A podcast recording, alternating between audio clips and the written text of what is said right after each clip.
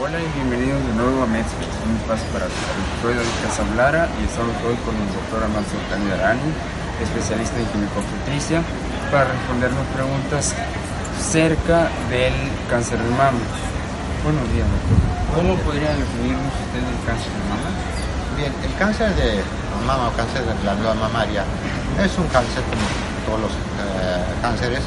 Eh, si se detecta al principio, tiene buen pronóstico. Desafortunadamente nuestro medio, por falta de revisión, por falta de toma de mastografía, no se detecta al principio y pues, el pronóstico se vuelve mal. ¿Cuáles son algunas formas de detección?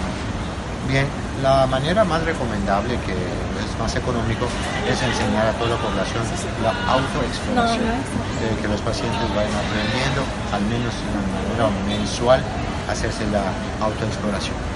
Y luego, pues, si se detecta alguna, alguna bolita, alguna alteración, acuden al médico, es recomendable cada seis meses una revisión médica. Y ya posteriormente, después de 40 años, de la manera eh, digamos, eh, frecuente hacerse una mastografía cada año. ¿Hay alguna diferencia entre tipos de cánceres o todos son iguales con su, tratamiento? Bueno, en cuanto a su tratamiento es igual. En cuanto a tipo histológico del origen, hay dos diferentes tipos, ¿no? Los, que inician adentro de los conductos se llaman eh, cáncer de mamaria intraductal y los que están adentro de los lóbulos mamarios se llaman cáncer mamaria intralobular. ¿Cuál es el pronóstico de estos pacientes? Pues todo el pronóstico depende de la etapa que se, encuentre. ¿no?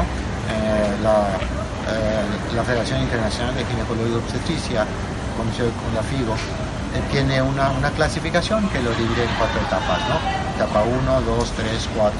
Entonces ya de acuerdo a la etapa clínica que tenga la invasión que tenga los ganglios axilares o ganglios linfáticos, eh, o a otros órganos es el pronóstico, ¿no? Normalmente el pronóstico es bueno cuando se detecta al principio. ¿Y hay alguna forma de prevenirlo? Bien, pues hay ciertos, eh, hay factores inalterables que nosotros no lo podemos prevenir, por ejemplo la herencia, ¿no? Si hay antecedentes de familiares de cáncer de mama, no podemos hacer nada, ¿no? Eh, pero hay, o por ejemplo, si una mujer que durante muchos años está expuesto a eh, estímulo estrogénico, es decir, que tiene muchos años menstruales, pues no lo podemos cambiar, ¿no? Mujeres que empiezan a menstruar de 9 años o 10 años luego terminan de menstruar a los 50, 52 años, son casi 40 años que están expuestos al estímulo estrogénico.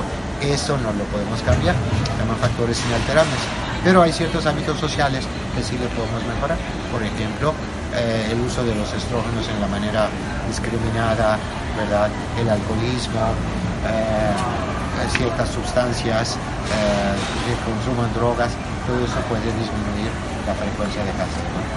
Queremos agradecer profundamente aquí al doctor Fontani por habernos permitido estar aquí darnos su tiempo para responder nuestras preguntas. Esperamos haber aportado eh, conocimiento acerca de esta enfermedad. Si tienen alguna duda, pueden consultar con su doctor y síguenos en nuestras redes sociales.